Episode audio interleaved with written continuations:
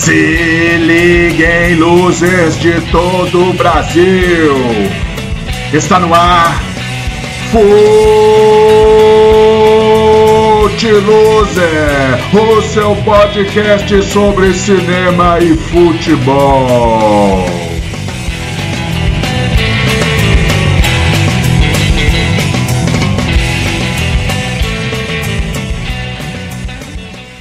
Um grande e sonoro salve a todos vocês e a todas vocês que nos escutam. Esse é o Fute Loser, seu baba falado sobre cinema e futebol, que chega com o episódio número 14, número eternizado por um dos maiores jogadores de futebol de todos os tempos, integrante das fileiras dos rebeldes do futebol, Johan Cruyff, a principal engrenagem da laranja mecânica de Rinos Mitchell que surpreendeu o mundo do futebol nas Copas de 74 e 78, também eternizado vestindo as camisas do Ajax e do Barcelona. Eu sou Inácio, o âncora que tenta não afundar esse podcast, sempre acompanhado dos meus companheiros Rodrigo Araújo e Diego Assi, que há cinco episódios estamos desacompanhados de Felipe Brusti. Felizmente, contamos sempre com companhias agradabilíssimas por aqui e hoje esta se dá através da presença do nosso companheiro, o poeta Nelson Maca. Nelson Maca, que além de poeta, também é professor de literatura ensinou na Universidade Católica de Salvador de 95 a 2019. Fundador do coletivo Black Tude, Vozes Negras da Bahia, que realiza o sarau Bem Black, o Slam Lonan e outras ações artísticas de formação socio-racial através das linguagens da cultura hip hop criou e coordenou o evento infantil Sarau Bem Legal, que aconteceu durante cinco anos na Biblioteca Infantil Monteiro Lobato. Há mais de 30 anos promove e participa de eventos da negritude, seminários, workshops, cursos e shows. Com o escritor Marcelino Freire, organiza a Balada Literária da Bahia, evento que completou sua sexta edição em 2020.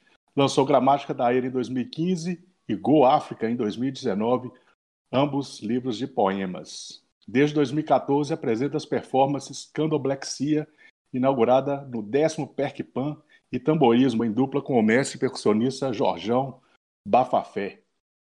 Em 2018, viajou ao Brasil com a performance na Rota da Rima pelo projeto Arte da Palavra do SESC.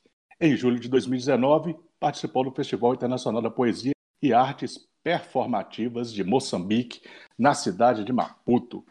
Então está aí um resumo de quem é Nelson Maca. Acompanhem o Footloose Cinema e Futebol nas redes sociais. Estamos no Instagram, Facebook e no Twitter. Essa semana foi marcada por episódios de racismo no futebol. Né? O quarto árbitro do jogo entre PSG e Istambul, Basaksehir, pela Champions League, direcionou insultos raciais contra um membro da comissão técnica do time turco e Jorge Jesus, aquele mesmo né, que levou o Flamengo, pícaros da América e do Brasil, né, defendeu o abjeto e anacrônico racismo reverso ao comentar o ocorrido. Mas houve combate também a esse racismo. Tanto os jogadores do Paris Saint-Germain quanto os jogadores do Istambul Basaksehir se retiraram do campo, se recusando a jogar por conta da presença e por conta dos insultos racistas proferidos pelo quarto árbitro da partida. É nesse clima gerado por esses episódios de racismo ligados ao futebol que chegamos ao nosso filme, o documentário Preto contra Branco. Como sempre, Rodrigo fala para a gente sobre o filme, sobre o contexto envolvendo é, essa obra que iremos discutir a partir de agora. Rodrigo, é com você. Boa noite a todos, boa noite a todas, boa tarde a todos, bom dia a todos e a todas. É um momento muito feliz a gente estar aqui juntos. Você traz muita coisa, Inácio, na sua apresentação, mas eu gostaria de começar falando da presença do nosso querido amigo poeta Nelson Maca.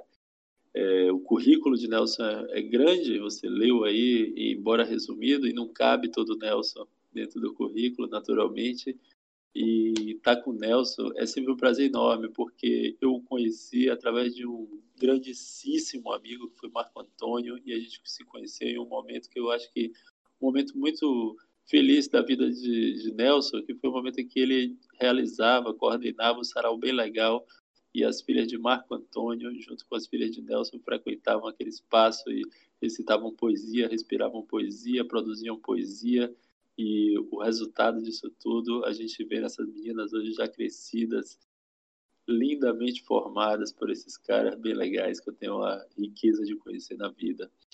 Então, em primeiro lugar, Nelson, é um prazer imenso te ter aqui perto da gente.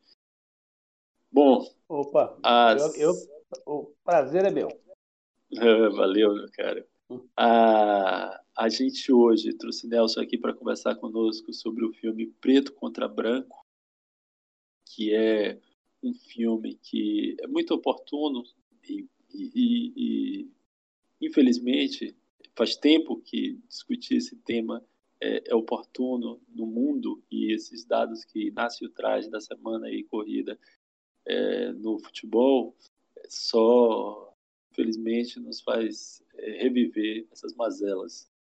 A gente discute hoje o filme Preto contra Branco, um filme dirigido por Wagner Morales, um filme de 2004, um longa-metragem produzido pela Doc TV. Basicamente, o filme traz como assunto, como tema, uma partida que é realizada em um bairro da periferia de São Paulo entre dois grupos de pessoas que se consideram brancas e outras pessoas que se consideram pretas. E elas jogam e o documentário explora esse evento anual que ocorre há muitos anos neste bairro, no bairro especificamente no bairro de São João Clímaco. É, o filme é dirigido por Wagner Morales e um autor que eu não conhecia.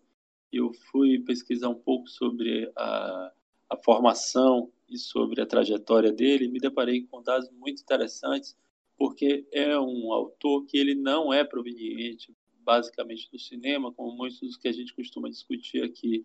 Ele é um cara que tem uma formação em ciências sociais e tem uma trajetória marcada no campo da videoarte, com diversas exposições individuais, diversas exposições, coletivas, premiados e premiado em diversas dessas desses seus trabalhos. E o fato de ele vir da videoarte, passando ali pela videoinstalação, pela fotografia, pela performance também, pelo vídeo e chegando aí ao documentário com o filme que a gente trata aqui hoje, é, dá o tom do que a gente observa no filme, do que a gente experimenta ao assistir Preto contra Branco. E é sobre isso aí que a gente vai falar e sobre o desdobramento que o filme traz como reflexão para a gente estar tá pensando aí os dias de hoje, para a gente estar tá pensando no nosso presente. Isso aí, Rodrigo. Também quero dizer aqui que eu acompanho o trabalho do, do Maca tem um tempo, cara, né? Por causa do, principalmente do candomblexia, né? É, eu tive o prazer de conhecê-lo pessoalmente. Também fui apresentado para uma pessoa que eu gosto muito, que é o Princiado, nos, num desses saraus, né, cara? E foi esse ano, no, antes da, da pandemia bagunçar o mundo todo, né, cara? E foi no, no, no 2 de de fevereiro, no Iemanjá, né? Que foi o, quando ele se apresentou lá também com o Prince, né, na performance lá com o Prince fazendo a sonoridade lá da performance, e os caras do, do Apanigé, que é uma banda que eu gosto pra caralho aí em Salvador. Cara. Então, Nelson, também quero fazer aqui as palavras de Rodrigo, as minhas palavras, e agradecer a sua presença, dizer que a gente está feliz com você aqui. E aí eu queria te, é, te fazer, te dar a honra de abrir o nosso programa aqui, falando um pouco sobre as suas impressões é, sobre o filme, cara. Bom, primeiramente a todos, Inácio, Diego, Rodrigo, é uma honra, cara, estar aqui, é, principalmente um papo sobre cinema, né? Porque normalmente as pessoas pensam que as pessoas não pensam sobre cinema, né? E aí, geralmente, cinema geralmente é um papo de entendido, só de pessoas de cinema. Então eu gostei, gostei de chamar a gente para pensar cinema, pensar já que a gente assiste e tal. É, provocação, eu ainda bem que eu não tinha assistido o filme, então eu não tinha uma tese sobre o filme. né? Eu depois eu lembrei, o nome vinha quando o Rodrigo me convidou. Depois eu lembrei do, quando eu vi o Rap Hood no filme, aí que veio mesmo assim a, a música dele, as músicas dele, principalmente a preto contra branco. E aí eu fui assistir o filme e fiquei muito intrigado assim, com esse filme, porque ele é um filme que está colocando no começo do ano 2000 umas teses que estão colocadas hoje. A principal tese colocada hoje na discussão sobre as questões raciais é o colorismo. Então esse é um filme que lá, né, 30 anos atrás quase, está né, tá colocando de maneira muito efetiva e de maneira muito complexa né, a questão do colorismo. É, e isso foi o que mais me entregou no filme. Falei, nossa, esse é um filme que dá para pensar ele agora, cara. Ele está já há 30 anos discutindo coisas muito importantes nesse momento. Por exemplo, nós momentos, nós vivemos um momento, por exemplo, em que a cantora Fabiana Cosa, grande cantora, inclusive minha amiga, mas ela abdicou de fazer um papel da Dona Ivone Lara, né? Que é uma grande cobrança da questão do tal do physique de role, né? Do tal da, da, questão da aparência física, tal, né? Porque ela é uma mulher negra, mas mais clara.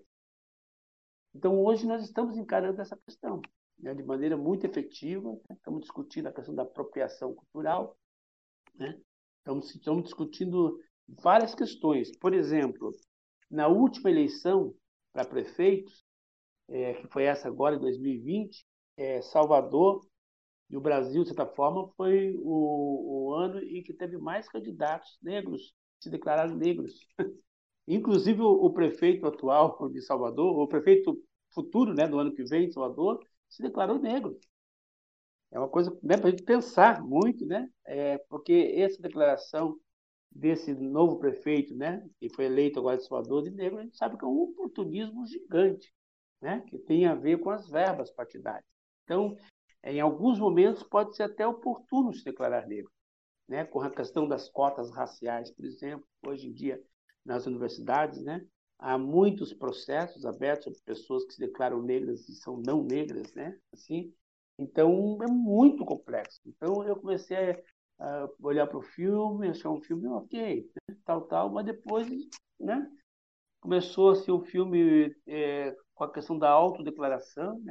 cor você é, depois começou com a ideia de uma projeção, de como é que você quer coloca você aqui na tela, mais azul, menos azul, mais verde, menos verde.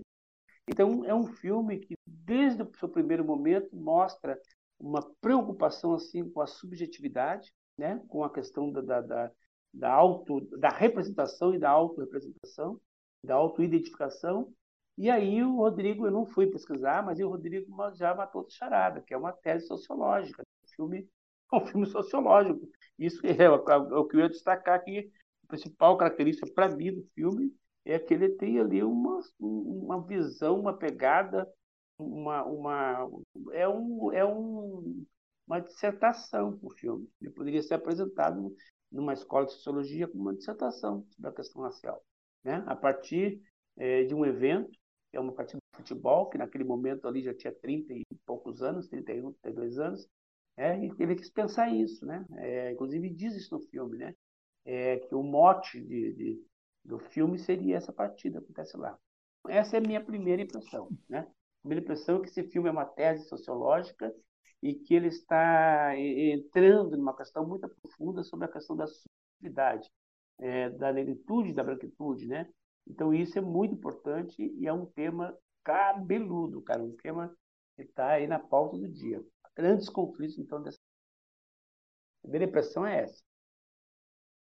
Pô, cara, assistindo o filme é uma coisa que, que ele me remeteu foi algumas leituras que tinha feito do Darcy Ribeiro, cara, do povo brasileiro, né, que né, na parte que ele fala da matriz africana, né, de composição do povo brasileiro, ele fala de como houve o, uma intenção, projeto eugenista do início do século XX, adotado por, é, por, por, pelo governo brasileiro, né, é, de, tinha um projeto de embranquecimento da população, né, inclusive a previsão era para que no, nos anos que a gente está vivendo agora, né, no, na segunda década do, do, do, do século XXI, gente quer que a população do Brasil fosse branca, né? Havia essa essa essa ideia, essa intenção, né, por trás desse desse projeto. E um dado que ele dá, por exemplo, foi o Rui Barbosa ter queimado todos os arquivos né, do, do, sobre o processo de escravidão aqui no Brasil.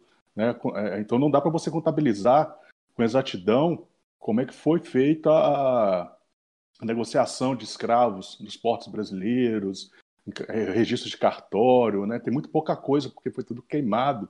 É uma tentativa de apagar o passado escravocrata brasileiro e projetos eugenistas, né, cara, que tentaram é, e, e, assistindo o filme, me pareceu que foi teve sucesso na medida que bagunçou a nossa, nossa nosso referencial racial. A gente não consegue, é, como mostra ali no filme, as pessoas têm, têm dificuldade para entender e se posicionar dentro de, de um contexto racial. Ela sempre é, dificuldade de fazer isso. E existe sempre uma tendência, aí como o Nelson falou da questão do colorismo, de dependendo do tom de pele, se ela for mais clara, é, você é negro, mas um negro de pele mais clara, você tem a tendência a se, a se considerar branco. Eu lembro que no, numa passagem é, do lado do povo brasileiro, Darcy Ribeiro fala sobre isso, né? É, é a atenção da, dessa coisa de, da democracia racial e tudo mais, era a tentativa de fazer com que você ao, ficasse em dúvida ao se declarar, e você sendo negro, você se tivesse propenso a se declarar branco ou se declarar pardo, porque quando você se declara pardo, você está se declarando não negro. E isso faz a diferença nas estatísticas ali, porque na estatística a gente não é um país negro, a gente passa a ser um país não negro, né? Ou seja, é, havia essa, essa intenção ali de construir é, essa, essa, essa imagem, né? mesmo que técnica, de um Brasil que não, que não fosse um Brasil negro, tentando esconder isso, né, cara?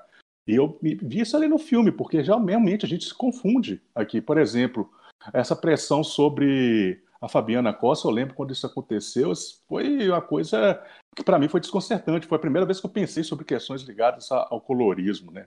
Inclusive, eu não conhecia o conceito, cara. E, eu comecei a pensar, falei, pô, é, é, é isso, né? Que essa ideia de celebrar o tempo todo essa questão da miscigenação, ela é um pouco uma tentativa de, me parece, né, a visão que eu tenho de encobrir isso e confundir um pouco. E ela, ela gera essa, esse problema que a gente identifica no filme de você não ter um referencial, né? Você ser negro e você não conseguir se enxergar como tal, né?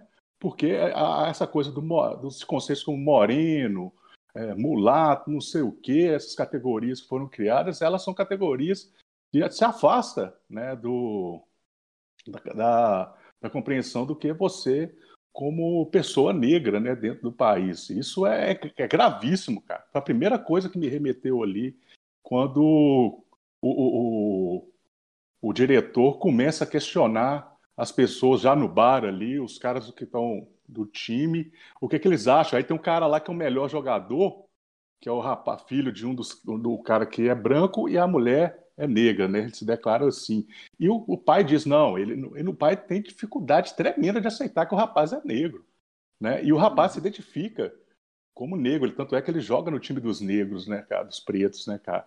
E a primeira coisa que me chamou a atenção em relação ao filme é isso, né, esse embaralhamento com relação à referência racial e a, a dificuldade criada é, a partir disso para para a gente se identificar como negro, né, cara? O problema que, que é, é, é, é fazer isso. Às vezes é um grande esforço para você conseguir fazer é, essa, essa referenciação, né? Aí, Diego, é, queria passar a palavra para você, cara, você dizer para a gente aí que, que você, como é que você viu aí essas questões relacionadas ao preto contra brancos, cara. Boa noite, galera.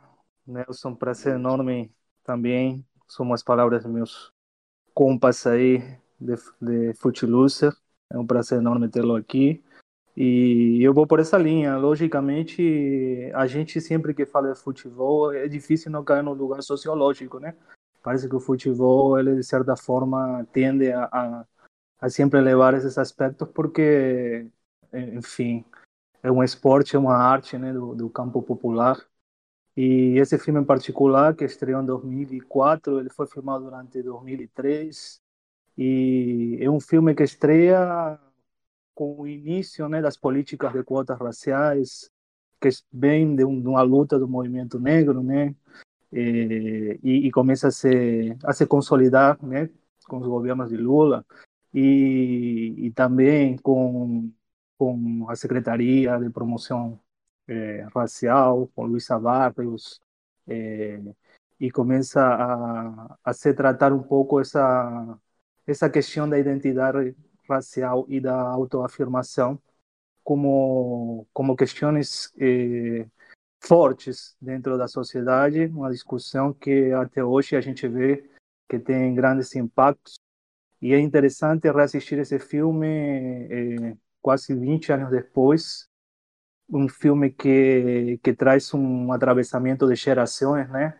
Porque essa, essa disputa entre, entre times autodeclarados brancos e pretos em, em esses bairros de periferia de São Paulo eh, marcam, marcam um, um processo eh, eh, entre gerações, né? No, no, que vem, vem, de certa forma, dialogando com o contexto de formas bem diferentes, mas que no mundo contemporâneo levam a justamente superar algumas, algumas maquiagens, como a a democracia racial e questões que tentam eh, apagar um pouco a história, né?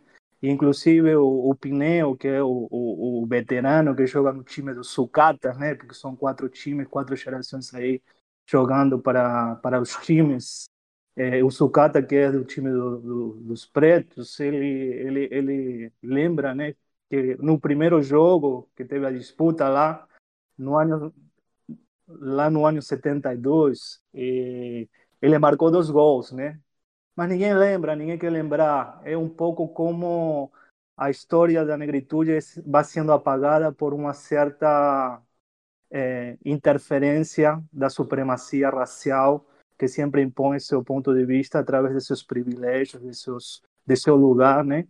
E como também as questões raciais e da autoafirmação passam por por uma certa questão que é o, o, uma imagem social, né? Eu lembro muito de Fano, Máscaras Brancas, né?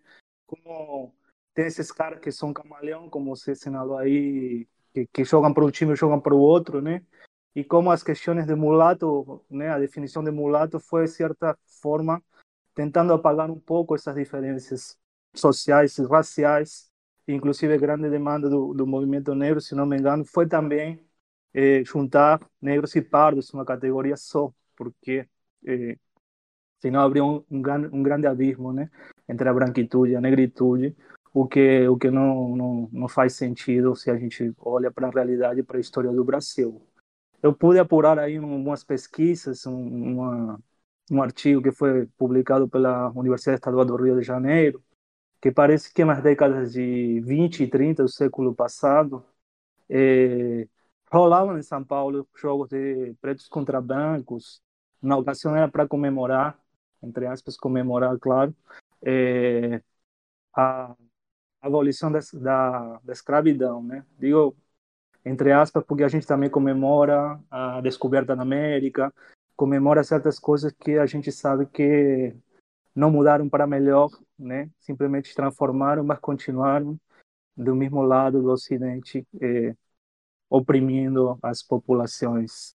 Então, o filme é realmente um dispositivo bem é, sociológico, poderíamos dizer. Ele começa com um dispositivo que é justamente questionar as pessoas sobre sua própria identidade é, racial, né? vendo como há discrepâncias, é, como se tenta é, colocar essa questão dentro de uma, uma, uma determinação de que socialmente ser, ser melhor sendo branco e o que é uma afirmação que a gente entende é, pela sociedade na qual a gente está, pela violência do racismo que a gente vive quase cotidianamente, mas que vai aos poucos adentrando na história, né? Na história dessas comunidades. Eu destaco uma coisa muito impressionante que é como o avanço, o crescimento das favelas vão vão passando por cima dos campos de futebol, né? Acho que essa essa imagem foi muito forte para mim e como alguns privilegiados criticam isso, mas outros também defendem a necessidade do crescimento da, da, da, da população, né, e a expansão de eh, esses bairros. Mas o filme é cheio de questões e ele é muito interessante porque ele de certa forma consegue mostrar eh, como o racismo se leva a uma certa brincadeira, mas que ao mesmo tempo é o que acontece no dia a dia. Eh, eu acho que a cena no bar, com, quando eles começam a, a contar piadas sobre sobre negros, sobre pretos eh, e o incômodo do do Pinel, que é esse personagem que eu acho que é o, o mais o que tem a negritude mais afirmada dentro de toda essa turma e que leva isso muito a sério mostra algo que para mim pareceu uma certa carnivalização do futebol no sentido de ser eh, que nesse dia do ano que, que, acontece esse jogo, que deve estar acontecendo por agora, porque se, se não me engano ele acontece a uma semana do Natal, então se, se, a tradição continua até hoje, provavelmente deve estar tendo uma nova geração aí disputando esse baba, mas que, que é uma questão que dá uma certa redenção, né, de, de ganhar do time dos brancos e poder eh, disputar com eles durante o ano inteiro eh, um lugar no qual eh, se possa ter uma certa reivindicação, né? Reivindicação de uma ancestralidade, de uma cultura que tenta permanentemente é, ser apagada. Então essa também é a minha primeira impressão para vir aqui para para vocês. E aí, Rodrigo? Pois é, é coisas muito pertinentes que vocês falaram, gostei de escutar e fecho aí com tudo. E, enfim, eu gostaria só de dizer que essas datas aí que Diego, tra que Diego traz, né, que a gente continua comemorando, a gente acho que a gente precisa mesmo sempre continuar comemorando, talvez não celebrando, né, mas comemorando para a gente sempre lembrar o que significa tudo isso para nossa tradição, para nossa cultura e o que que isso traz de aprendizagem, de, de mobilização nossa gente, dessa tradição. O filme filme é, é, é um. Eu, eu, gosto, gosto muito do filme em vários aspectos. É, a forma que, que o, o diretor Wagner Morales se aventura para fazer isso, né? Se vai ali de uma maneira, como eu disse antes, ele vem de uma, de uma relação com videoarte, então o filme vai ali performaticamente se experimentando. Logo no, no início do filme, a gente percebe de uma maneira muito é, inventiva uh, o modo como ele como ele abre o filme né? ele vai ali naquela primeira sequência entrevistando as pessoas e, e colocando procurando colocar meio que um espelho onde elas decidem a coloração delas e a gente vai vendo ali que as pessoas desejam ser azul desejam ser vermelho desejam ser é, mas dificilmente as pessoas vão ali se reconhecendo como elas são mesmo é, é, logo na sequência ele por meio de uma manobra retórica, naturalmente, ele é, narra que o filme ele tem encontra problemas técnicos e por isso o filme vai ficar preto e branco. Né? Eu gosto muito daquela daquela engenhosidade ali retórica que ele constrói. É... Bom, é, tem tem uma tensão que aparece, que atravessa o filme inteiro, inteiro que é a tensão de um jogo que, ao mesmo tempo que procura amenizar o racismo, ele também termina servindo como dispositivo que revela, escancara o que tem de mais é, mais é, é difícil encontrar uma palavra para isso, mas enfim, o que há de mais horrível talvez entre nós, o que há de mais é,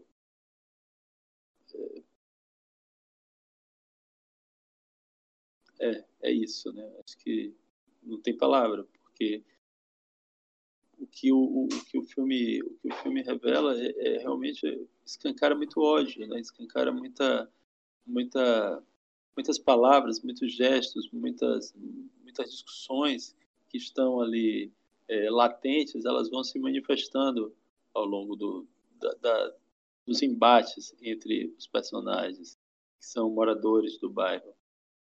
Uh, mas eu gostaria de, e eu, eu, acho que Nelson e, e vai poder falar melhor sobre isso.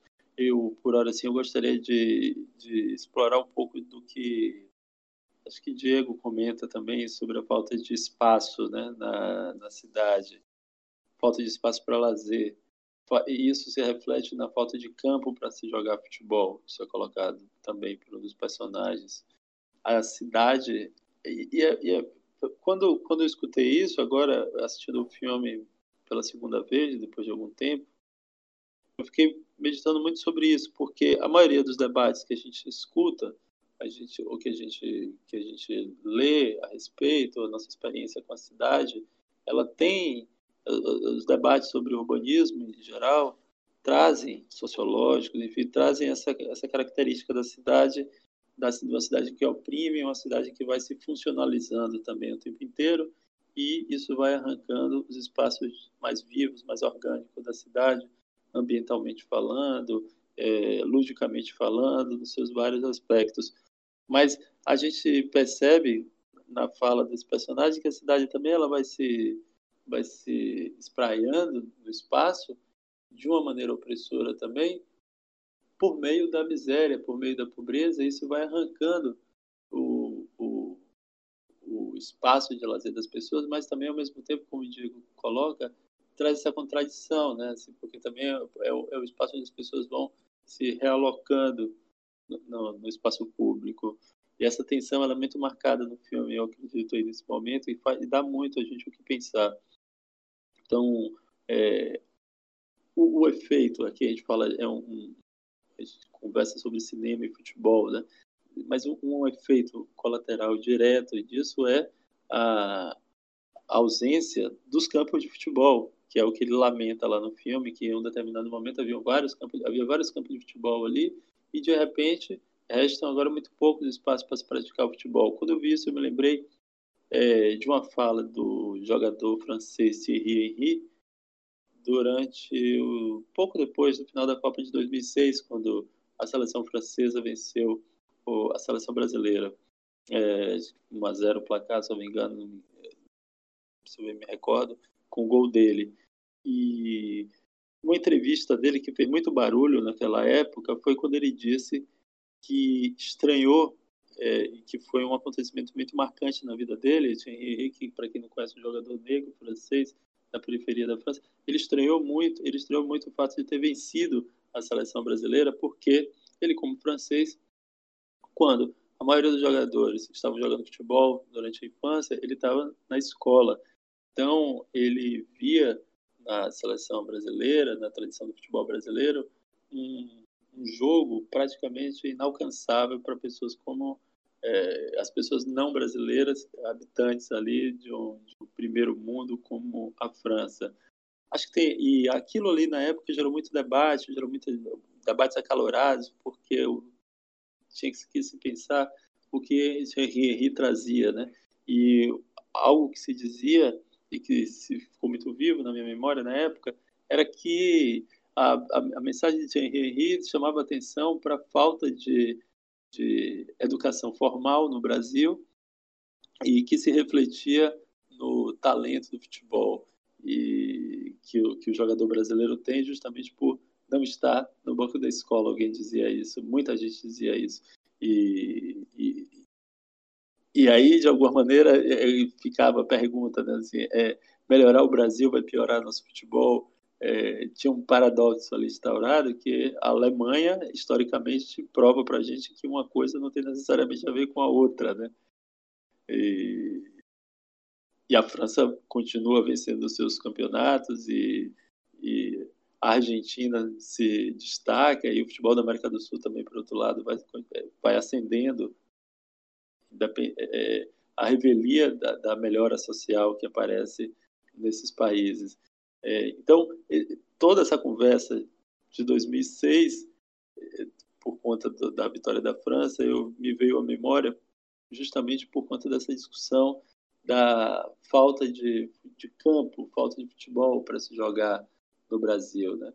Então, é que, que tipo de entendimento é esse que a gente tem que o esporte ele é alguma coisa que, que corre à margem da educação?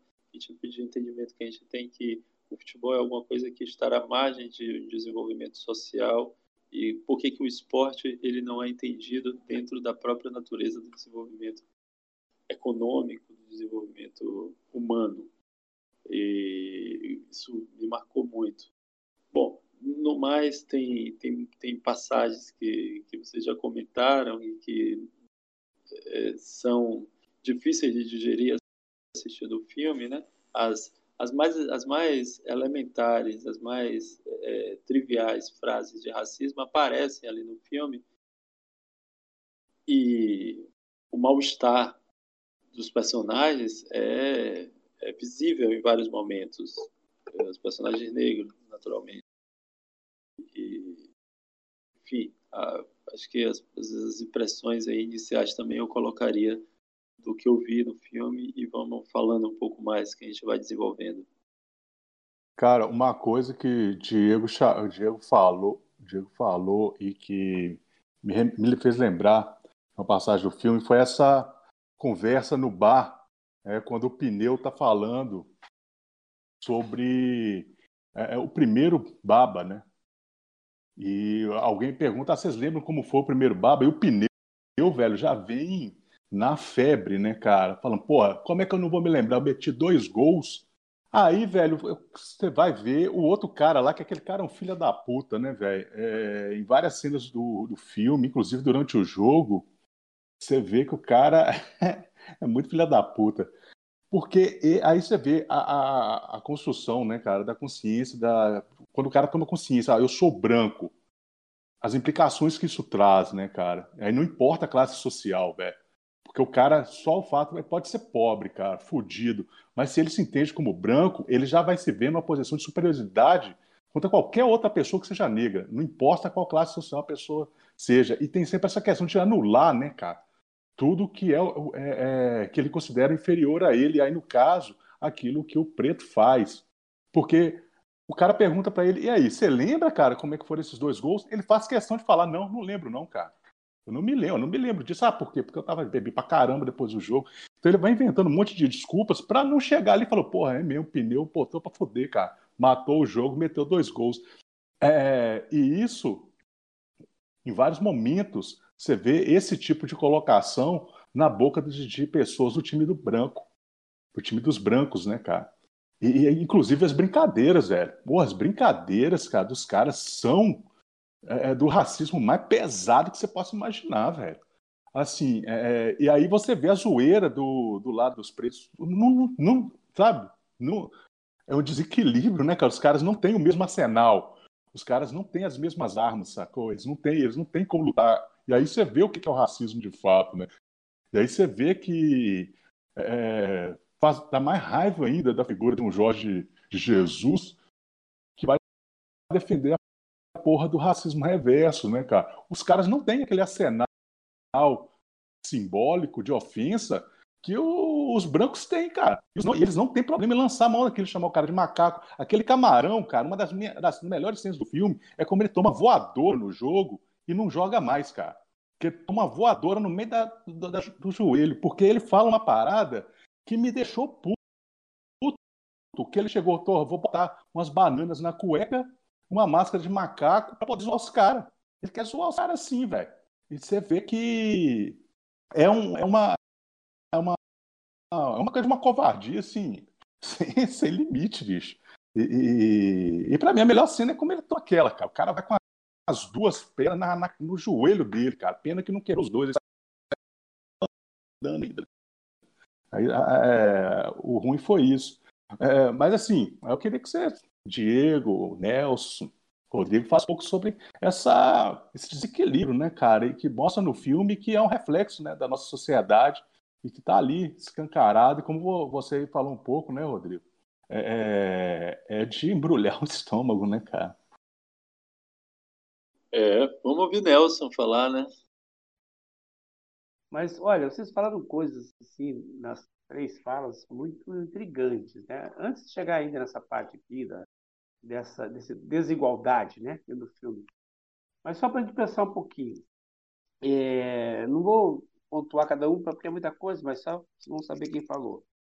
Então, por exemplo, existe uma coisa que se forma no Brasil, né, com o final da, da escravidão, que é o que a gente chama mesmo, né, dessa, dessa, essa ideologia né, da, da mestiçagem, né, todo esse projeto em torno da mestiçagem, que é uma falácia, né, mas também que era uma, uma visão genista, né, que realmente o Brasil em 100 anos seria branco. E aí, por exemplo, que entra o tomo do Monteiro Lobato, né, Monteiro Lobato embarca nessa. Né? Hum. Mas a ideia é que 100 eh, anos depois, hoje, por exemplo, a população já seria branca, porque os genes né, é, dos brancos predominariam, né, tal. Então, aí tem toda essa formação que depois vai é, alimentar o que a gente chama de democracia racial, né, que até hoje as pessoas falam que o Brasil não tem os problemas. O governo atual fala mesmo isso, né, que a gente não tem racismo, né? É, toda aquela questão do Carrefour, por exemplo, né, o vice-presidente dizendo que o Brasil não tem racismo, né? A gente não consegue condenar ninguém por racismo no Brasil, é sempre injúria. Então isso, esse é o fundamento. E é também o fundamento das falas dos personagens dos filmes. Os, os personagens querem, de certa forma, é, trabalhar com essa ideia que existe ali uma ideologia ali, é, é, existe uma democracia racial ali. Isso quer dizer que é uma brincadeira, né? O filme que aquilo ali tem que acabar bem. Aí o filme mostra os sambas, as coisas e tal, mas não é, né? A Hernanda acabou de colocar aqui que não é. Então essa é uma questão profunda. E aí vocês tinham falado aqui de dois, de dois personagens, por exemplo, que me interessa muito.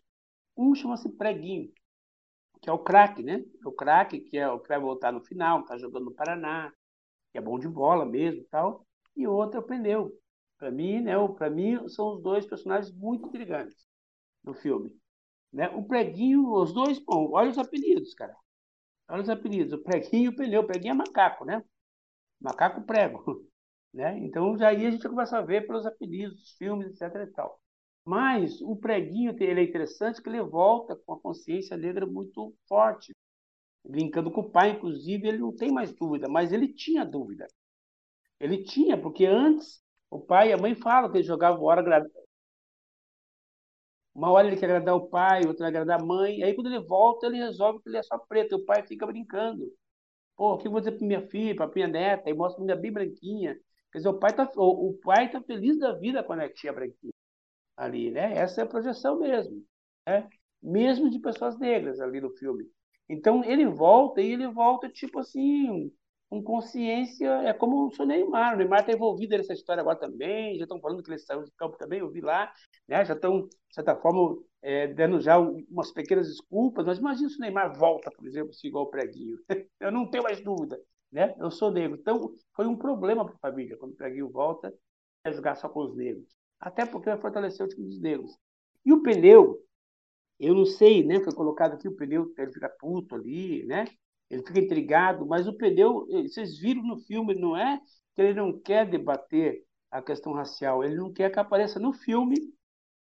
e ele fala isso porque se aparecer no filme pode ter cobrança da, da instituição.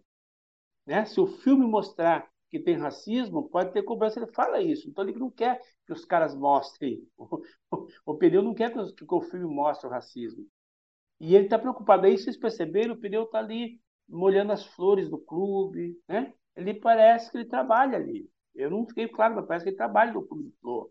Ele está ali, né? muito com os caras, está o tempo todo no meio dos brancos, está o tempo todo no bar dos brancos está o tempo todo ouvindo aquelas coisas todas, ele se revolta, mas está ali o tempo todo. E não quer que o filme mostre isso. Aí depois né, vai ficar claro que ele, ele acha que as pessoas pegam a oportunidade para ser racista. Então, isso, para mim, né, pensar os personagens é importante. Né, porque daí a gente começa a entender um pouco ali, inclusive, o lugar de cada um. Se a gente pegar o filme como um todo, o filme, o que, que é? É um Brasil reduzido, né? um filme é uma metonímia. O filme é uma metonímia de Brasil. Né? O Rap Hood fala que tem ali a Europa, a Europa do gueto, né? que é um bairro ali mesmo que atravessou né? a, a, a o túnel, tem mansão e só mora um preto. Só mora um preto. Ele fala, mas é, mas pega o mesmo ônibus, vão para a mesma balada, mas ali é o Brasil. Né? Aí quando mostra os caras do Flor, os veteranos, os veteranos são tudo. Entre os veteranos prevalece os brancos. Os negros ficam ali meio subalternos naquele bar, naqueles lugares, ouvindo piadinhas, sabe? Aquela coisa de, de compadre. Mas eles ficam sendo humilhados ali. Todo, né? Pode ver, quando pergunta-se para o personagem, né? É, que, ele fala, que você é? Ele fala assim, pô, eu sou negro lindo. Eu sou negro lindo. Aí o outro junto, ele fala, eu sou branco, sou senhorzinho, eu mando em vocês. É então, é na, hora de, né? na hora de se autodefinir, né? na hora de se autodefinir, o negro pensa em si e se afirma racialmente.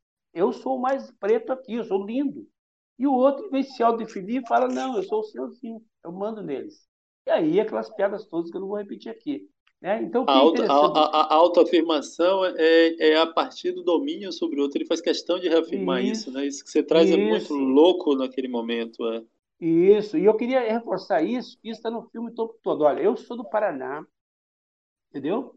E eu sou o cara criado e nascido e vivido no futebol de Várzea. Parei quando vim para Salvador, joguei um pouco aqui, aí com os 23 eu parei mas participei de muitos jogos de base, muitos. Eu, com 12, 13, como era goleiro, com 13 anos, 14, já todo mundo ia buscar lá em casa para jogar. Então, o que acontecia? Eu vivi tudo isso. Eu engolia calado tudo isso. Eu lembro, assim, não só com relação à cor, mas com relação mesmo à questão da, da sexualidade e outras coisas Mas Eu lembro, por exemplo, para vocês terem uma ideia, a gente estava voltando de um jogo, tinha cinco dentro de um carro, cinco no outro, e começou a tocar Pepeu Gomes. Né? E o Pepe Gomes cantava masculino e feminino. Pô, todo mundo é viado, é viado. Eu ficava bem quieto. Eu já fazia teatro, brother. eu já andava com a galera dançando teatro, da música. Eu tinha que ficar bem quieto. Eu defender ali, saca? Daquele momento ali que eu, eu vejo os pretos do filme assim. Sabe? Ali tem 10 brancos na cena e dois pretos. Tem 20 brancos e três pretos. Ou então, quando está o, o rap hood, tá dito um cara ali que é o Zé Lauro, que é poderoso. Então fica todo tempo, sabe, meio acuado. Então eu achei, por exemplo, que o filme ele tem um, um projeto muito forte, né? E aí quando ele, ele vai lá tomar o jogo e quando ele vê que ele tem um que existe ali o racismo, o filme começa a dar vazão para isso. O cara percebe e começa a dar vazão para isso. Isso é bacana. Só que eu acho que os personagens, eu acho que está em desvantagem. Eu acho que eles não entrevistaram negros da favela do movimento negro.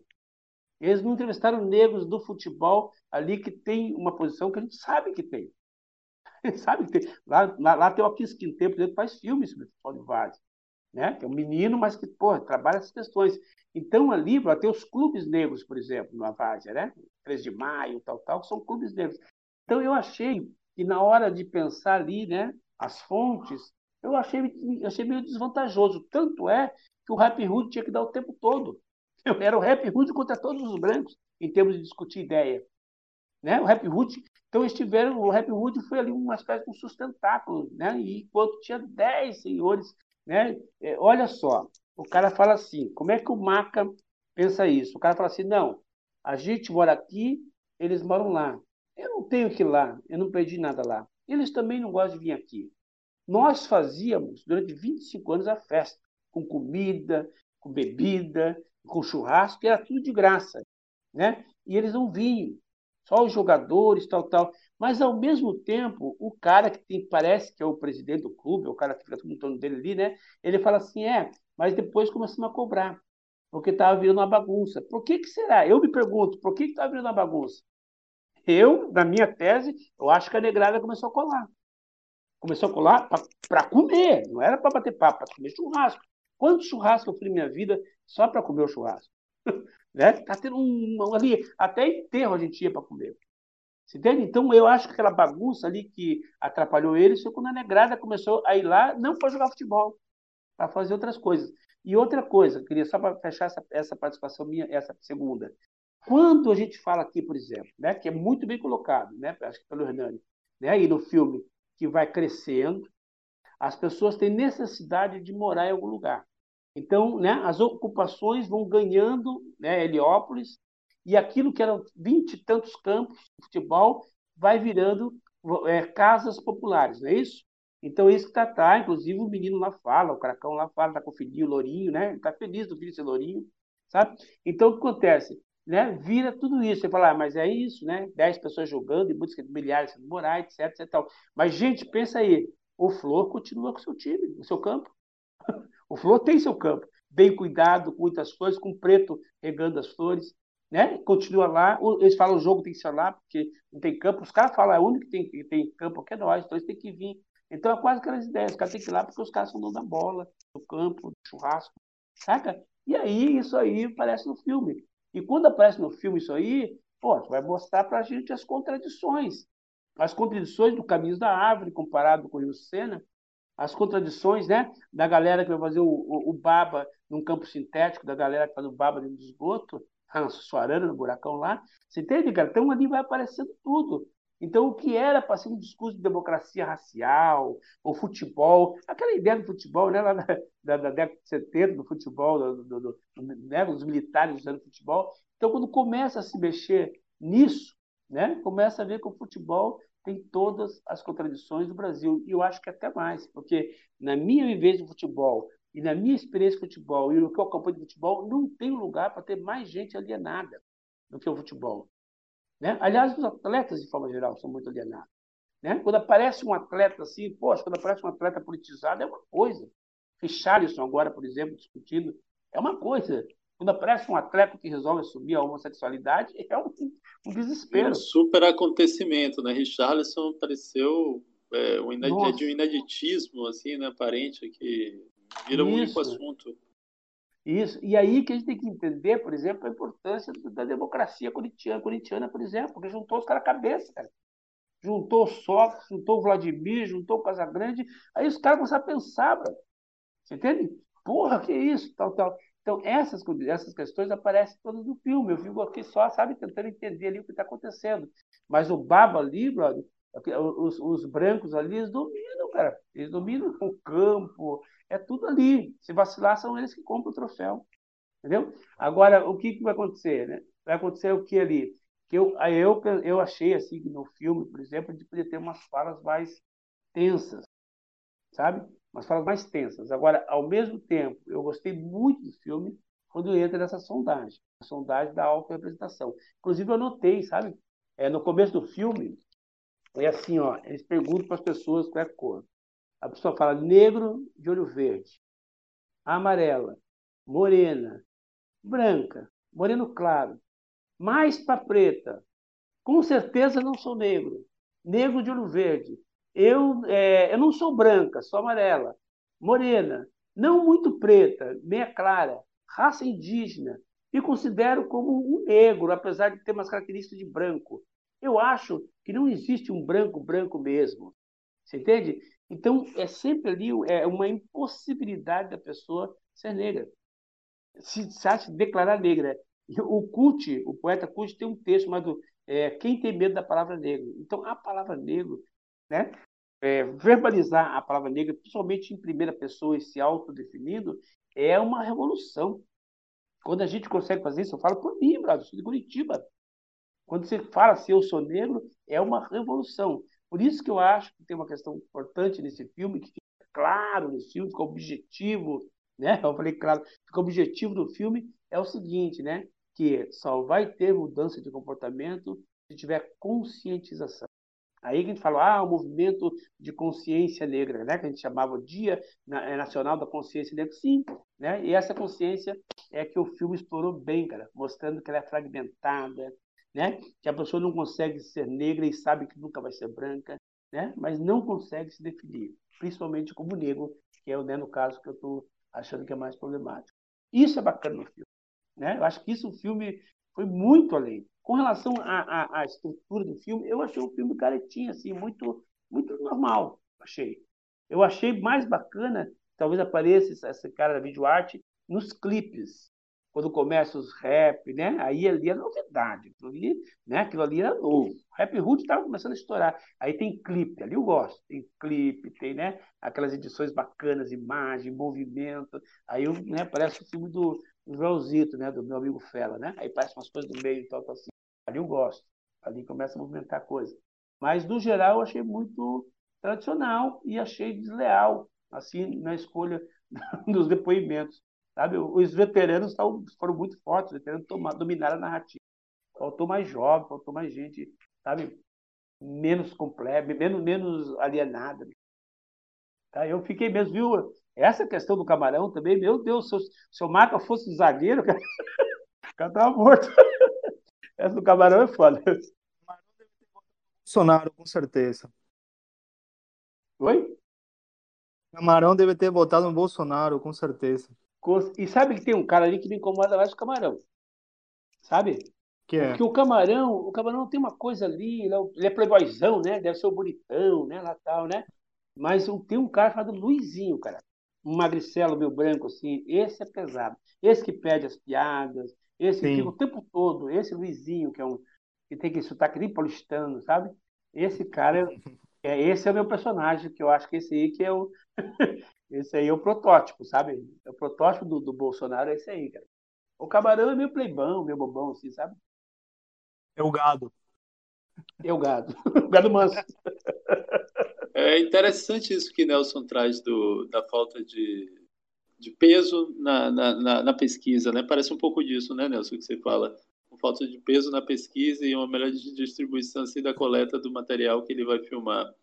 É, porque Exatamente. realmente, você falando agora me fez pensar principalmente do que você fala de Robin Hood, porque Robin Hood parece que do Happy Hood, Happy. Happy Hood do Happy Hood, é. ele é porque ele termina aparecendo mesmo como o cara que tem ideia ali no fundo, Isso. é assim sozinho ali no Gládio e, e a moçada muito alheia a tudo, é, um ou outro ali querendo dar um passo além, mas ele fica de fato tendo que guerrear o tempo inteiro com e, e a, com a galera do bairro que, e, e, mesmo com a galera dele, a galera do time dos pretos, assim, eles é quase que uma posição de não tem descanso, né? O Happy é. Hood no, no, no, filme, é verdade.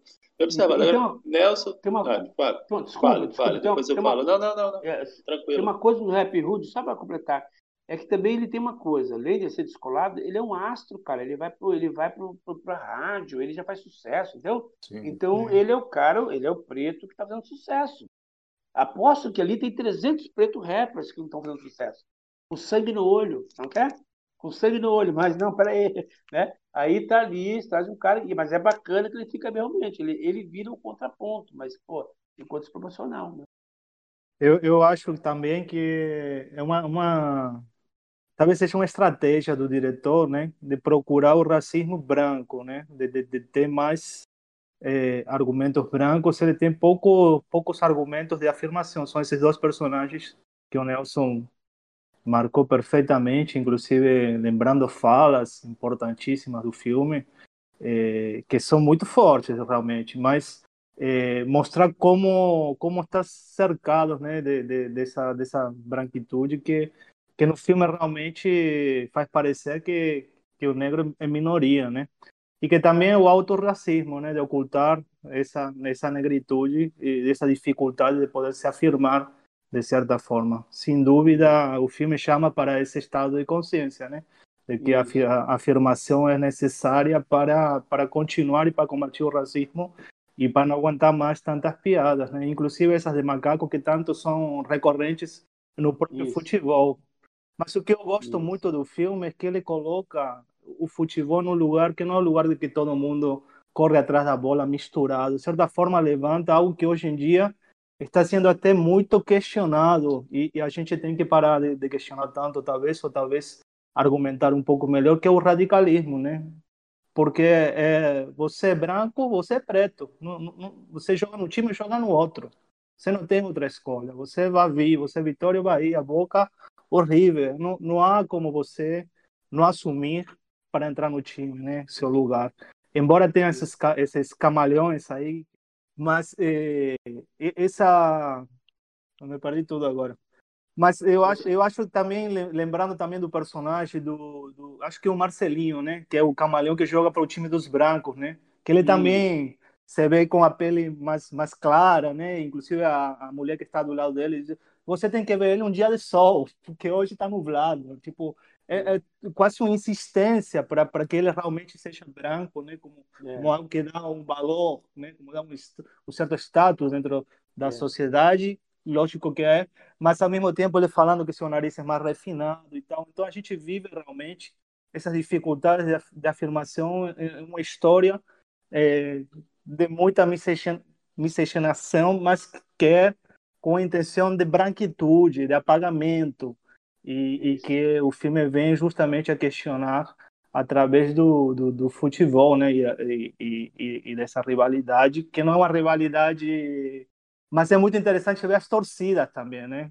A empolgação, ao mesmo tempo que a, a, a presença, digamos assim, do, dos, dos entrevistados seja majoritariamente negra, a torcida é basicamente é, branco, né? A torcida é basicamente negra, né? A, a, a, a torcida lá que está torcendo pelo time é, é negra. São os negros que estão aí comemorando e são, são times negros, dos pretos que é. estão aí levando a partida. É, e uma coisa que me pareceu um pouco forçada, talvez, foi a rivalidade entre, digamos assim, é, o corpo técnico né, de cada um dos times. Né? Uma, uma certa bravura exagerada que que perpassa a amizade, né? Mas ao mesmo tempo aparece um pouco encenada para a câmera, né? Aí parece um pouco de, que... de intervenção que, que, que, é inevitável, né? Transitar Isso. um documentário e a ficção, enfim. Isso. Também queria achar queria essa questão. Eu queria falar um pouco sobre essas, isso, essas questões. Que é, veja só, vou começar pelo final, então. Eu achei assim que exagerado, achei over, achei que foge um pouco da ideia do filme. Bom, a, a ideia de que a, a, torcida negra ela é, parece mais forte é porque estão ganhando, né? Ganharam três partidas. Ganharam três e empataram uma. Então estão fazendo festa mesmo, os outros estão acuados, estão perdendo, né? Se eles tivessem. Imagine se os brancos tivessem ganhado que não ia ter de banana ali de apelido. E eu achei hum. o seguinte, aí tem uma coisa, que é uma provocação aqui agora, tá? Eles me chamaram, né? Então vamos provocar. Eu achei assim, sabe, que o filme tem muito também um olhar branco. O filme. Eu tomei o cuidado de olhar para a equipe, a equipe é toda branca que está fazendo Sim. o filme. Então, Sim. por ser toda branca, tem mais dificuldade para chegar na quebrada com os negros. Entende? Só vai diretor, chegar diretor, onde, onde o rap hood... inclusive, né? Totalmente, é, vai... totalmente. Então, eles vão chegar até onde o rap hood levar eles. Né? Porque eles vão tem que ter o passaporte. Os brancos estão em casa. Então, né, estão, eles vão ter mais, mais, mais entrada. Né? Por exemplo, se eu estivesse fazendo esse filme, eu cuidaria disso, sabe? De ter uma equipe mais, mais misturada, né? Assim, então. E eu achei também que, por exemplo, com relação a essa torcida, a equipe técnica, tem um personagem que não tem o nome dele, que é o Senhor Negro, grandão, cara, muito violento. Ele fala hum. assim, ah, buceta da sua filha, não sei o que mais tal. Eu achei que aquilo ali é um estereótipo para nós. Entendeu? Hum, Ele mostrou nós no sentido ali, não é uma bravura aquilo ali, não é, não é heroísmo. Né? Aquilo ali era meio animalesco, aquele exagero dele, aqueles palavrões sem medida. Não é que não tem que ter palavrão, mas eu acho que o palavrão tem que ser bem colocado. E ele era um cara de graça, ele era violento de graça, que você colocou muito bem, Diego. Né? Era meio cênico, né? era meio. fugir um pouco a, a característica do documentário. Eu achei isso, né? E aí eu comecei a prestar muita atenção, né? Muita atenção, por exemplo, assim, é, na, nas imagens da favela, né? nas, como é que ia aparecendo isso tal. Eu esperava que mostrasse um pouco mais o bairro dos brancos também, mostrou pouco, eu acho. Né? Assim, tal, para a gente poder compreender um pouco melhor. Podia dar um rolê nesse outro bairro, Ricaço, que o, que o Rap Hood falou, né? porque não entra os negros nem vão, só para a gente ver um pouco mais de contraste e ter um pouco menos de, dessa é, superexposição da vida da, da miséria dos negros. Isso me incomoda sempre né? Talvez menos aí para ser um filme de mais de 20 anos, né? Ou quase 30, né? Mas hoje tem coisas meio inadmitíveis se fosse hoje, né? Esse desequilíbrio. Então essa, né? Esse olhar do filme, eu acho que tem a ver com uma coisa assim que é, a gente pensa sobre essa, essa, como é que posso falar sobre essa, essa, esse filtro. Então, quando, quando agora o Diego está falando, estava lembrando do próprio Fagão, sabe? Está lembrando né? Que o, o, na tese do Pele Negra, Máscaras Brancas, é exatamente essa, né? É da fragmentação. Né? A, a, a tese é que a questão da, da, negritude, principalmente da negritude do próprio negro, não estou falando do racismo histórico e tal, da consciência, né? Ela tem a ver com algo ainda maior do que a violência ao corpo, do que a exclusão do mercado de trabalho, que é justamente quando ataca o, o trabalho mais profundo que o racismo faz, é a gente não querer ser negro. É a gente não né, querer que o filho seja branco. Eu sou de uma família mestiça, né? Que a minha, a minha mãe não era negra, mas que minha mãe, ah, se eu chegasse com uma namorada branca, ela ficaria muito mais feliz do que uma negra. Né? E o tempo todo falava, eu vi isso no filme. Só faltou o cara completar a frase, né? Falar assim, não, os lados de casa, os pretos da Francisco são diferentes. É como se fossem uns pretos diferentes. E esse menino aí, que é o Marcelo, o Marcelo, para mim, brother, não tem nenhuma dúvida que ele é preto. No Carrefour, não teria nenhuma dúvida que ele é preto. A Polícia Militar da Bahia não teria nenhuma dúvida que ele é preto. Só ele que tem essa dúvida. E a mãe. Por quê? Porque esse desejo de ascensão, né? Sim. Entre aspas, ascensão social, humana. Claro, como é que a pessoa vai ter uma, né, uma, um, um, uma auto, como a gente fala, uma autoestima, né? Se toda a história da pessoa, se todo o conhecimento, se todo o entorno dela é violento. Quem quer ser negro? Quem vai querer ser negro né? dentro da escravidão, dentro do racismo, dentro da exclusão, dentro... sabe? Então começa a trabalhar um pouco isso. Eu achei que esse menino, eu sinceramente fiquei com pena eu falei, putz, eu conheci o Marcelo desse nesses cursos que eu dou por aí, para ele ler, para ele ler o CUT, sabe? Para ele ler o Fador, para ele ouvir. Vamos discutir uma letra do Mano Brown, saca? Ele está precisando ouvir Mano Brown, saca? Ele está precisando é, esquecer um pouco a bola, o sonho de, de, ser jogador e entender né, que tem uma, algo em torno dele. Né? Ele é muito protegido. Né? E a mãe também tem essa, né, essa, essa, essa violência, né, que é a violência simbólica, violência psicológica, então tá assim. O pai é que é meio assim, né? Só o pai que fala. Né? Tá constrangido ali, só o pai que fala, não, eu me chamam de negão. O cara é preto, pô. me chamam de negão. Tá? Então, isso, isso aí do filme, cara, é interessante, cara.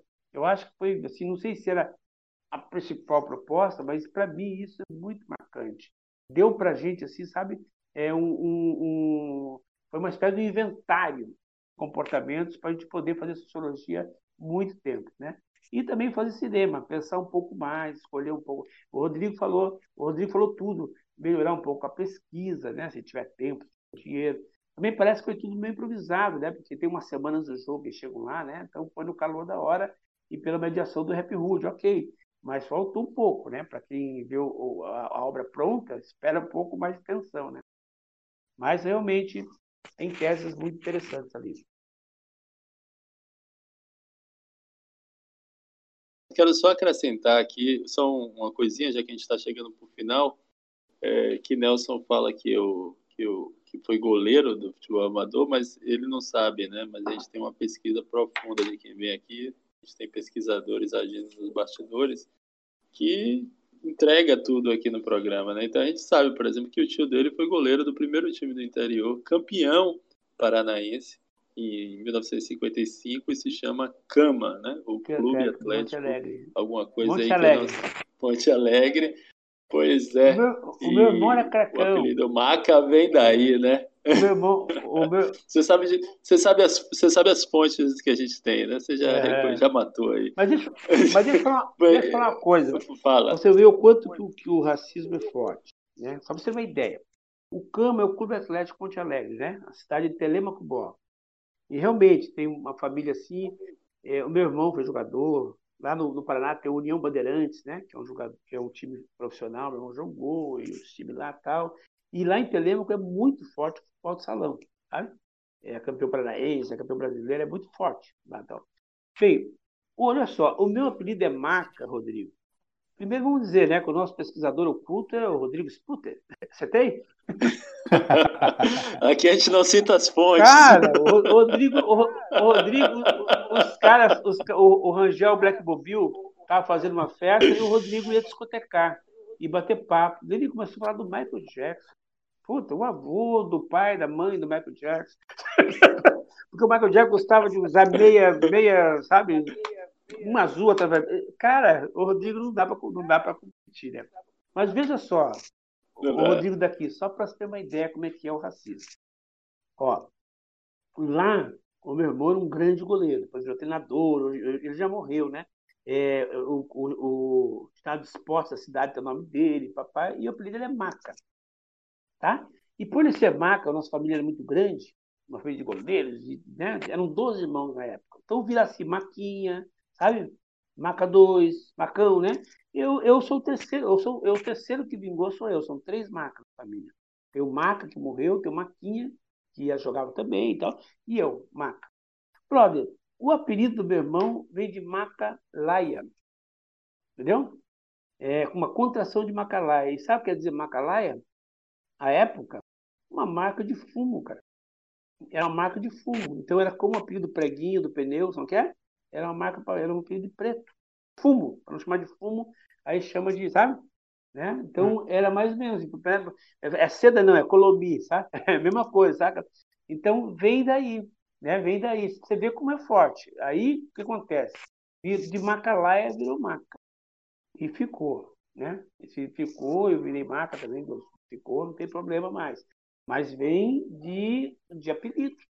Desses aí dos caras, de jogar banana, faz macaco, sabe? A pessoa fica brava, bullying, a pessoa fica brava, pega, né? Tal, tal. E é lá, Telemaco Borba, grande clube da Atlético Alegre, campeão brasileiro de 1955, campeão paranaense dessa.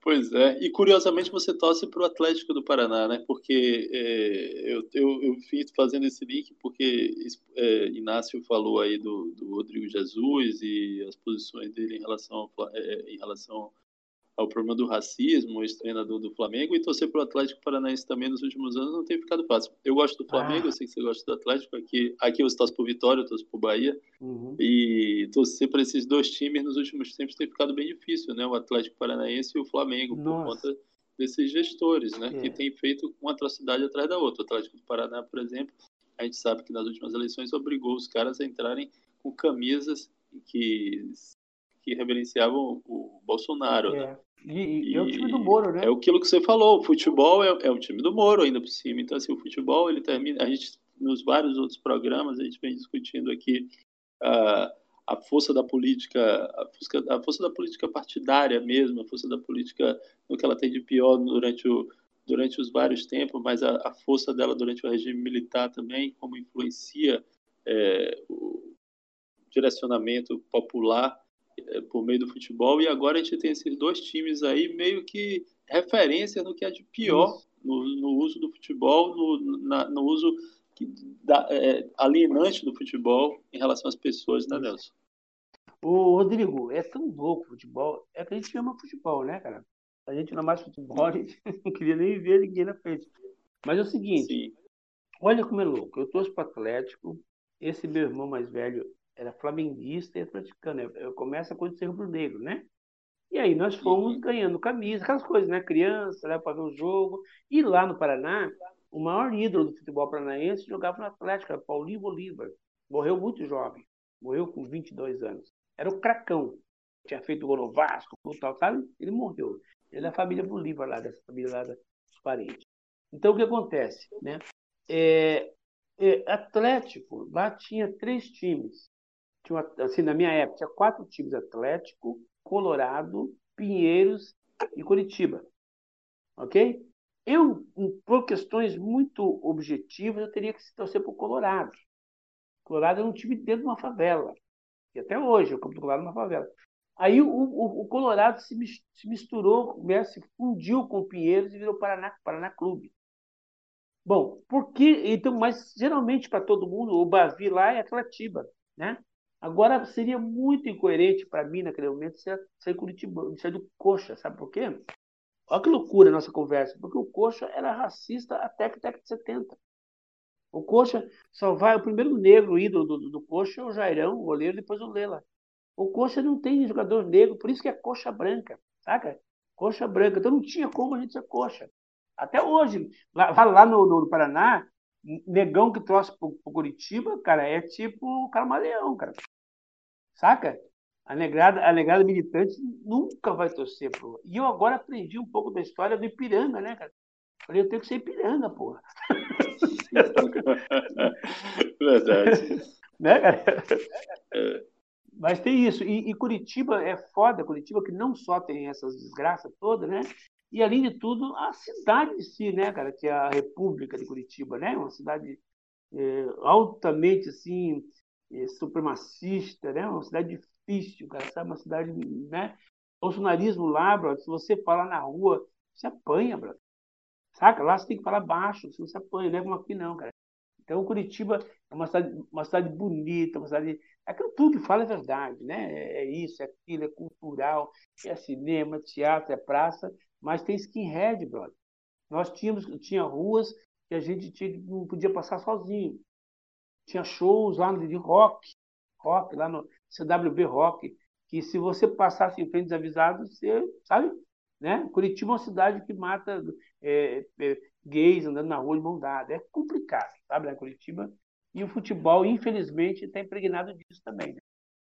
Oi, Inácio. A gente está caminhando para o final. Bora pedir para Nelson falar um pouco para a gente sobre o livro dele aí, que ele está lançando. Opa! Eu, você sabe o que está pensando, Rodrigo? Depois que você depois, depois você me, me convidou para falar aqui, eu, eu parei e pensei, cara, não tem nenhum livro, não tem nenhum conto de futebol. Saca? Tem, tem, tem, assim, tem assim, o cara que não passou na peneira. Geralmente do Vitória, né? Entendeu? Porra, se tivesse passado. Ah, já é? Já é. é. Se tivesse passado da peneira, cracão que era, talvez não fosse bandido, sabe? Ou os dois Sim. que foram lá, mas, mas teve isso. Bom, eu, eu, eu, eu é um livro de contos, né, que chama-se Relatos da Guerra Preta ou Bahia Baixa Estação, entendeu?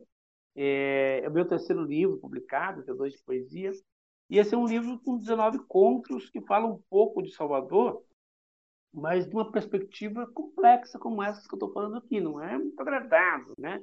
Não vai ter banho de sol na barra, né? não vai ter é, água de coco no farol, não vai ter. Né? É, então, é, um, é, um, é, é uma. Um, a minha pergunta é: o que acontece na Bahia para quem não está na alta estação? Né? Tanto na alta estação no sentido do verão, como no sentido dessa, dessas coisas né? da Bahia, que vende a Bahia e tal. Né? Quem não está nesse quem não está nesse sorrir, a Bahia está onde? Aí eu queria escrever sobre isso. Como eu sou um, um, militante de longa data, desde que cheguei aqui, no hip hop, no movimento negro, frequento presídio, frequento favela, vou na oficina, vou declamar, né? Então, eu fui ouvindo muita história, sabe, Rodrigo? E eu, um momento mesmo, eu participei do consórcio social da juventude do governo Lula, logo no começo, né? E aí eu tive muito acesso a meninos, assim, o projeto, né, cada curso em dava era e eu, os que eu coordenava eram 40, junto com a Steve e aí eu preparava DJs, produção cultural tal, e conhecia os caras das quebrados, porque tinha aquela coisa de ser carente, tal, tal.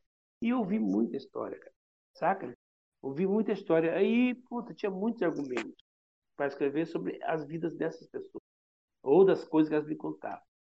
Então, eu fiz, né, assim, um, um conjunto de contos que fala dessa guerra, mas não é uma guerra. O pessoal acha que vai encontrar aqui o super negão, sabe? Que é mais fera que o Malcolm X, né? Ou mais consciente com o Carlos Burro. Não, cara. No meu, no, no meu livro tem mulher que vende bala de madrugada, entendeu? Tem cara que acabou de sair da cadeia, tem uma, uma, uma, família tendo que enterrar um cara e não tem dinheiro, saca? Tem a gente tentando, uhum. é, é, tentando colocar uma pessoa no TI e não conseguindo. Você sabe quem é a pessoa que me, que me inspirou esse, esse conto? O nome do conto está na UTI, graças a Deus. É o Luiz Orlando da Silva. Tu conhece o Luiz Orlando da Silva? Não, não conheço o Luiz Orlando, não. O da Silva trabalhou com o Guido Araújo pelo menos uns cinco anos. Todo ah, e qualquer tá. filme africano que chegou, né? Que começou a chegar na base. É toda essa africanização da, do, do, da jornada de cinema era o Luiz Orlando Silva. Sabe? aquelas amostras do Iquiba, sabe? Do quando o nego dança. Sim, sim. Né? Tudo era o Orlando que organizava. Ia pro rally, pro show do rally e tal. Ele era um cara que trabalhou no laboratório de cinema da Facom. Um Rastafari de óculos. Sabe? Sim, Esse, sim. Ele é um mestre nosso. Ele, é, ele, ele era, já na época, ainda é considerado o maior cineclubista do Brasil. Ele é referência do Brasil inteiro. Ele, quando ele morreu, tinha mais de 60. E ele dá o nome a uma sala ali na, na, na nos barris, onde, onde você estava talvez fazendo uma reunião, fui lá, sala de vídeo, Luiz Orlando da Silva. O Luiz sim, Orlando, sim, entende? Sim. esse cara, cara, com um trabalho monumental de cinema independente, ele, a gente não conseguia um UTI para ele, bro. A gente ficou com ele no, no, no corredor do hospital Ernesto Simões. Até que conseguimos uma pessoa, depois de conversar com o secretário, colocamos no TI para morrer. Mas entrou no TI, você não quer? Então, é, são essas histórias que eu estou contando. Histórias da batalha cotidiana da Bahia, da Guerra Preta na Bahia, mas que não é uma guerra. Né? É uma guerra da violência, é uma guerra da fome, né? contra o celebento. Então, são histórias. Né?